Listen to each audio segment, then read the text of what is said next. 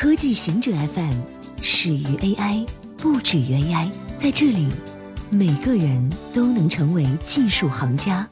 欢迎收听科技行者固定点，我们为您甄选更快、更即刻的全球科技情报。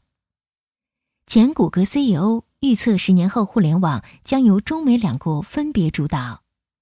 前 Google CEO 和执行主席 Eric Schmidt 预测，未来十年将有两个存在明显区别的互联网，一个由美国领导，另一个由中国领导。Schmidt 是在旧金山举行的一个私人活动中分享他的看法的。经济学家 Tyler Cohen 在会上询问了他对互联网碎片化的观点。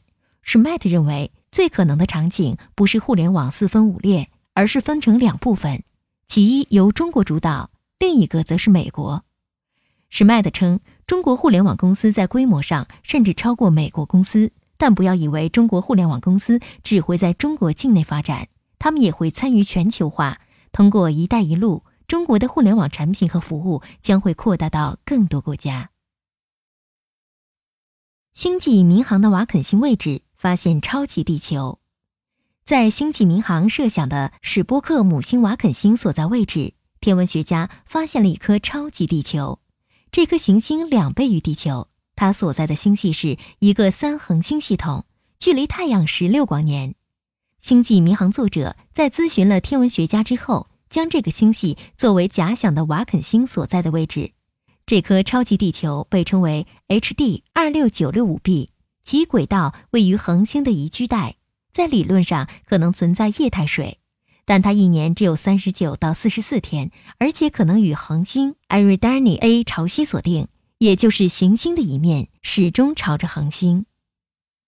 研究发现，大脑很懒惰，希望你久坐不动。一项发表在《神经学学术杂志》的研究表明，大脑似乎更喜欢不消耗能量的久坐。尽管现代社会人们一直强调运动对身体健康的重要性。但运动或者是坚持运动是一项极具意志力和自制力的活动。科学家们最近通过脑电图发现，要去运动，你的大脑皮层需要考虑很多东西。加州可能立法禁止默认密码。加州参议院向州长 Jerry Brown 递交法律草案，要求联网硬件产品的制造商必须使用独一无二的预编程密码，或者在用户第一次使用时要求更改密码。如果州长签署法案，将其变成法律，那么它将于二零二零年生效。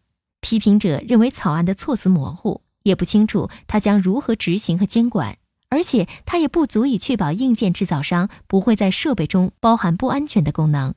这就像是节食，节食的关键是少吃。但如果你只强调吃某些类型的食物，而不是少吃，那么这种节食是没有效果的。以上就是今天所有的情报内容。本期节目就到这里，固定时间，固定地点，小顾和您下期见。